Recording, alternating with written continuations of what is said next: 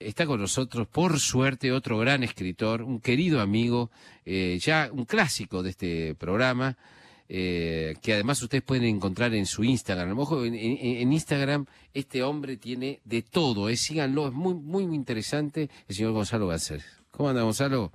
¿Cómo estás, Jorge? Qué alegría volver a hablar con vos. Igualmente, ¿eh? ¿Cómo estás? Estoy muy bien. Em, quería contarte que vengo de, estas vacaciones con las pilas cargadas, por suerte, con, vamos a decir, con alforjas llenas de, historias nuevas para contar tantas veces como sigas extendiendo tu hospitalidad en este programa. Historias eh, variadas, viste que hemos hecho historias picarescas, historias políticas, hay personajes que empiezan a, ser un poco recurrentes, eh, Don Juan, Lola. Eh, a veces hablamos de hechos reales, pero pasa esto, Jorge, estamos empezando el año, obviamente, y a uno le gusta arrancar con algo que dé la nota, ¿no? Con que, marque lo que a uno le gustaría que sea el espíritu del año. Así que el espíritu que yo quisiera personalmente para, para este año, digamos que es de resiliencia, ¿no? De, de, capacidad de volver a levantarse, porque la verdad es que estamos muy caídos. Y tal vez por eso hoy escuchaba canciones de Paul McCartney y me di cuenta de una cosa. Viste que uno siempre descubre algo nuevo escuchando los clásicos y viste que a McCartney siempre se lo acusó de ser demasiado azucarado, digamos, demasiado optimista, casi empalagoso. Hay una anécdota muy linda. Su gran socio y amigo, John Lennon, una vez por teléfono le dijo, tu problema es que sos todo pizza y cuentos de hadas una definición demoledora que Paul McCartney tomó con mucho humor, él mismo lo contaba, riéndose. Pero hoy escuchándolo, Jorge, me di cuenta de una cosa, y es que las canciones de McCartney en realidad no son optimistas, son canciones de resiliencia, canciones de, eh, digamos, de recuperación, que es algo parecido pero distinto. ¿eh?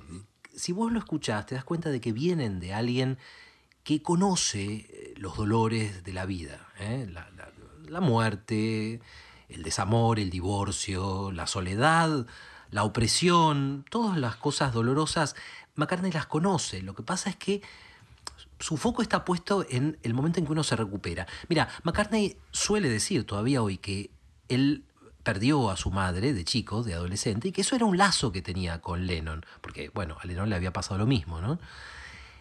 Pero claro, ahí está la diferencia, donde el arte de Lennon es mostrar la herida, el arte de Paul McCartney expresa otra cosa, expresa, digamos, el asombro de que las heridas, por lo menos algunas veces, se cierren. Qué interesante. digamos, el, el, asombro de que, digamos, esa pareja que estuvo por romperse termine unida a pesar de todo, que ese chico que estuvo por morirse de una enfermedad se cure, o esa bueno, esa ciudad que fue destruida se reconstruya.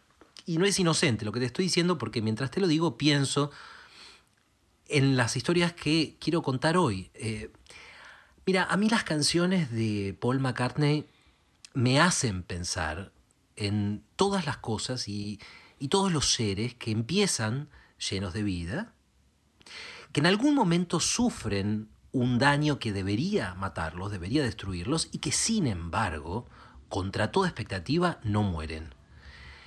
Y te doy un ejemplo. Hay una canción como Maybe I'm Amazed, tal vez estuve sorprendido. Es una canción, un gran clásico solista de Paul McCartney, que está tan cargada de la fuerza ¿no? y, la esperanza de, un amor que empieza. Y ahí yo veo ese primer momento eh, que, que también expresa el arte de McCartney, el momento antes del daño. Bueno, y entonces, porque como decimos siempre, ¿no? Todo está conectado. Veo, por ejemplo, en una pieza del 11, en el año 1961, a un escritor de 27 años que empieza a escribir la gran novela de su vida. Y ese escritor, vos lo conocés muy bien, Jorge, es Abelardo Castillo. Y la, la novela que está empezando se llama Crónica de un iniciado. Ni menos.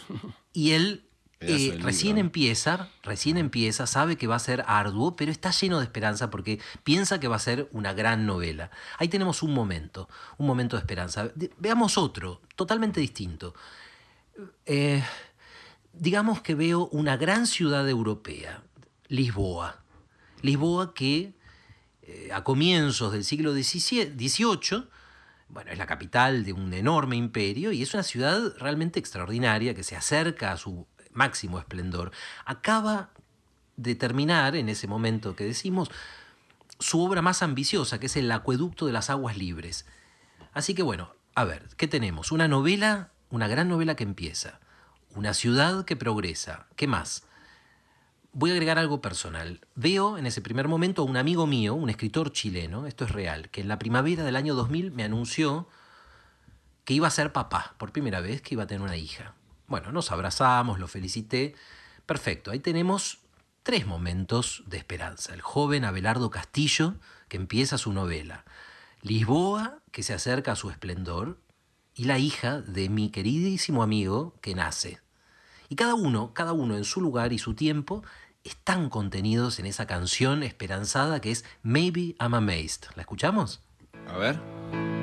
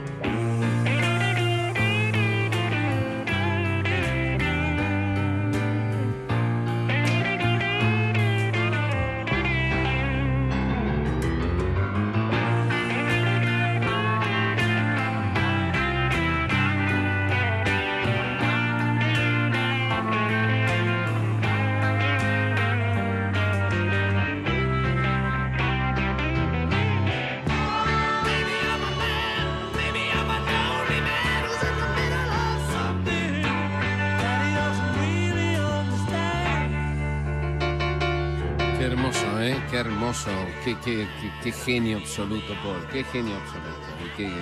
Y qué, interesante lectura que está haciendo eh, Gonzalo Garcés eh, sobre, sobre él y estas historias de redención y de esperanza. Eh, son historias que empiezan con esperanza y en algún momento se complican. Vamos a ver, Jorge, cómo pasa esto en estas tres micro historias que estamos contando. Vamos a ver cómo cada una de esas tres historias de repente se ponen negras. Abelardo Castillo, que había empezado su novela con tantas esperanzas y tanta ambición, a mediados de la década del 60 cae en el alcoholismo y, tiene que abandonarla. Y piensa, ¿cómo puede ser? Pero ¿cómo puede ser que eso en lo que puso tantas esperanzas, estaba tan seguro de su fuerza, de su talento, ¿cómo puede haber fallado? ¿No estaba seguro de que iba a ser el gran libro de su vida? Sí, estaba seguro. Pero a veces uno se desbarranca, no puede terminarlo. ¿eh? Abelardo se perdió, se extravió, pero ¿por qué? ¿Quién sabe? ¿eh? Lo cierto es que hay algo que está roto en Abelardo, eso siente él. Siente que, que, bueno, que la fuerza o tal vez el talento no le alcanza. ¿Será eso? Y Abelardo, bueno, vos lo sabés también, Jorge escribió otras cosas en, en ese tiempo, escribió libros como Las otras puertas, y una obra de teatro maravillosa como Israfel, ¿eh? sobre la vida de Edgar Poe, pero esa novela era como demasiado. Y es muy duro, creo que vos como gran escritor que sos lo sabés, un gran temor que tiene cualquier escritor es empezar un libro y no poder terminarlo, porque es algo que demuele tu confianza y es... Siempre uno piensa que no puede terminarlo, ¿no? bueno, es un gran, es terrible, terrible eso. Es un gran temor, es un gran temor y en el caso Totalmente. Y en el caso de Abelardo, ese temor parecía haberse cumplido. El caso es que un día, en 1970, decía, eh, Abelardo guarda el manuscrito incompleto en una caja. Es como un entierro. Es lo mismo que bajar el ataúd de un ser querido. Guarda el manuscrito incompleto de su gran obra en una caja y lo abandona. Y lo único que hace es tomar whisky de la noche a la mañana. Sus amigos pierden la confianza en él, se separa de su novia de tantos años y está solo, solo y sin nada que hacer. Es un momento negro. Veamos qué pasó con la otra historia, que es la historia de una ciudad, de Lisboa. Bueno, Lisboa en el año el año, el Anus Horribilis de 1755 sufre el peor terremoto de su historia. Es uno, eh, bueno, está en los libros de historia, esto está, es uno de los terremotos más destructivos que hubo en la historia del mundo. Y justo se ensañó con una ciudad, que era Lisboa. Hay que tratar eh, de imaginarse lo que era esa ciudad, brillante, alegre, al borde del mar. Era la capital de un imperio que abarcaba, bueno, gran parte del planeta, ¿no? Eh, la ciudad con los palacios, sus estatuas, acueductos, las avenidas. Y en unos minutos toda esa maravilla está en ruinas. Lo que debe haber sido ver eso. Murieron 40.000 personas, un poco menos que las personas eh, que murieron de COVID en Argentina hasta ahora. 40.000 personas. El Palacio de la Ribeira, por ejemplo, en las estampas se ve como una, maravilla de la arquitectura, destruido. El Hospital Real, destruido. Y para agregar tragedia, muchos que sobrevivieron al terremoto murieron horas después. ¿Sabes por qué? Porque horas después llegó el maremoto, el tsunami. Bueno, el terremoto de Lisboa además tuvo consecuencias que van mucho más allá de la ciudad misma, porque en realidad cambió la historia Jorge, eh, llevó a, un pensador como Voltaire a cuestionar a, la religión, porque Voltaire dijo, ¿cómo puede ser que un Dios de bondad pueda permitir una cosa así, semejante atrocidad? Y esto tuvo mucha influencia. Y esto aceleró la pérdida de poder de la iglesia y, aceleró la llegada de las democracias. Es decir, ese terremoto finalmente tuvo consecuencias, y si quiere, benéficas, pero en ese momento nadie podía ver algo positivo ahí. Lo único que se veía era desolación y muerte y más muerte. Bien, estamos entonces en el Ay, se nos fue, se nos fue, se nos fue la... hola, ¿me ahí Está, ahí está, ahí sí, ahorita recuperé, sí, sí, por suerte. Decía, estamos eh, en el momento de crisis eh, que cuentan las canciones de McCartney también. Y me duele recordarlo, pero son tres historias. Y la tercera es la de mi amigo y su hija. Y me duele recordarlo, pero en 2006 mi amigo chileno y yo nos encontramos en España, eh, en la plaza de la alcaldía de Gerona, y nos sentamos a tomar otra vez una cerveza. Y en ese momento mi amigo, con esa sencillez que tiene alguna gente buena para contar cosas terribles, me dice que su hija tiene una enfermedad, una enfermedad degenerativa de los músculos, incurable, que no puede caminar y que seguramente no va a vivir mucho tiempo. Yo no entendí cómo pudo decirme eso con entereza. A mí me golpeó como un garrote. No me acuerdo que le contesté, recuerdo que nos abrazamos y poco más. Bueno, entonces, esos tres momentos de caída, esas crisis, ¿eh? donde todo parece perdido, también eso está en la música de Paul McCartney. Y pienso en una canción, una canción muy triste, muy hermosa también, que compuso, como no, en, honor de su amigo, de John Lennon, cuando Lennon fue asesinado. Y la canción se llama Hoy aquí, Here Today. Es una canción de duelo, ¿eh? una canción de dolor, es una canción, vamos a decir, para escuchar cuando todo está en la oscuridad. Y todo lo que acabo de contar también está en esa canción. And if I said I really knew you well, what would your answer be? If you were here today,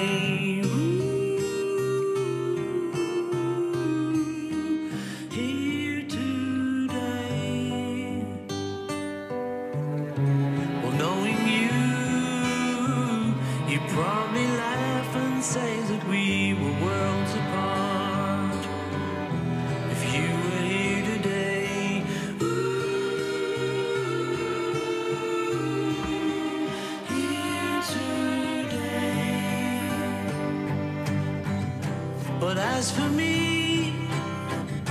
I still remember how it was before. And I am holding back the tears no more.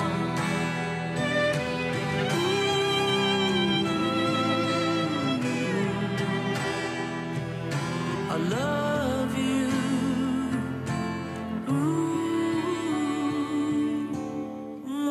About the time we met? What about the time well, I suppose that you could say that we were playing hard to get.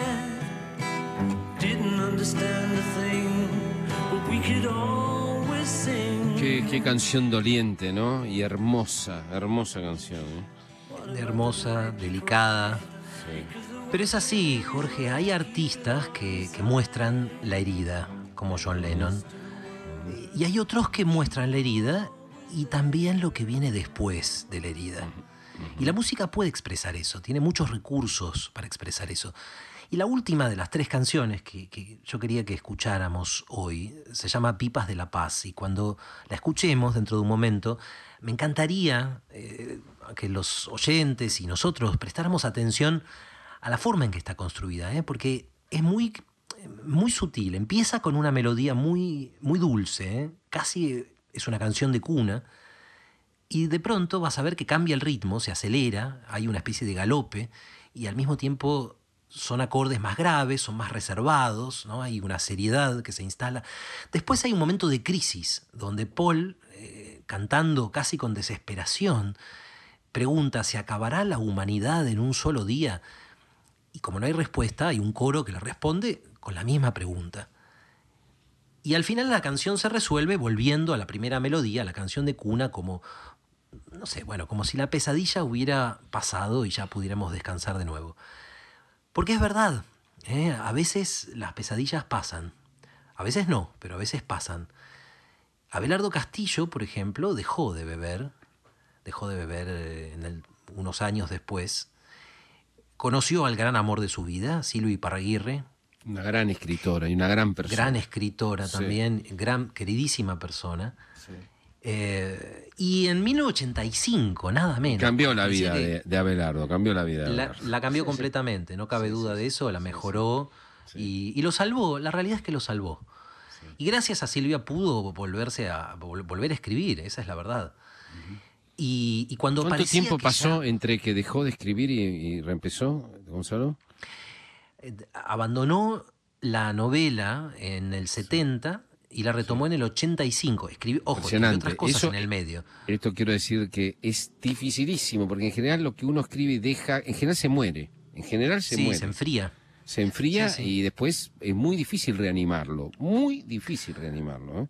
Sí, pero Abelardo era una persona con una fuerza de voluntad fuera de lo común, ¿eh? Vos lo sabes también y la retomó, y pudo retomarla y, bueno, 30 años después de haberla empezado, terminó.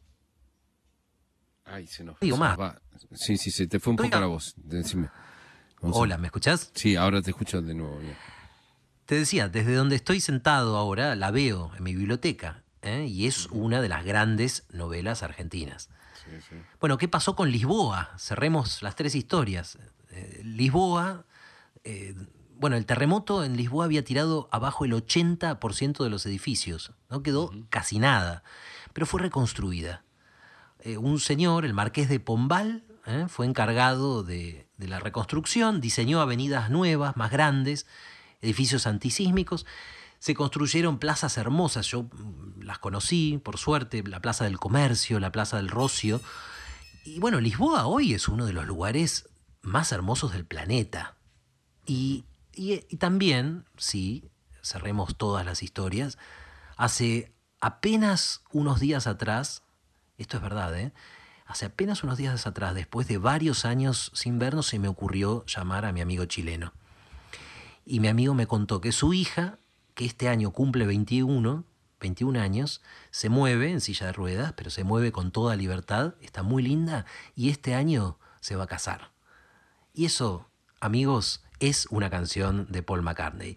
Es decir, Lennon, John Lennon tenía razón, las heridas son enormes. Pero McCartney también tiene razón, porque a veces las personas, ¿eh? las obras, las ciudades, los grandes, los chicos, los países, las democracias, pueden parecer a punto de morirse y, y de alguna manera, contra toda expectativa, no se mueren.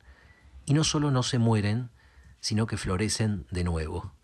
Así que este es mi brindis con vos para este año, ojalá. Y te propongo que escuchemos la canción, Pipas de la Paz. Hermoso. I light a candle to our love. Love our problems disappear.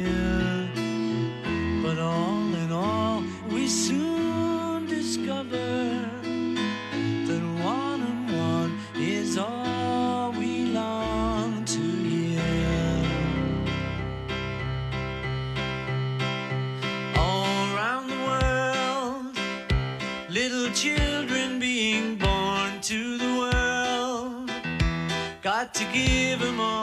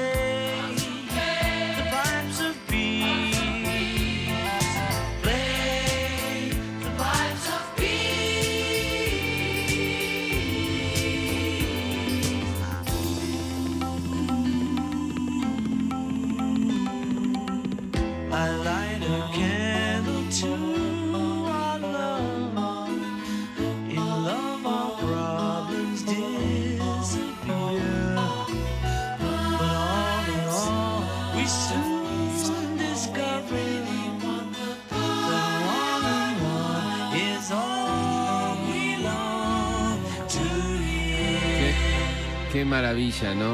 Qué maravilla nos hace. Lo hizo de nuevo, lo hace todas las semanas Gonzalo Garcés, hasta que se canse de nosotros o lo vengan a buscar de algún otro sitio y nos lo roben, cosa que suele ocurrir en este programa, que nos roban a las estrellas, pero mientras tanto está con nosotros regalándonos estas increíbles historias, eh, historias de esperanza, historias de dolor, historias de redención y de resiliencia, ¿no? Y, y todas acompañadas por esta música magnífica que él mismo elige, ¿eh?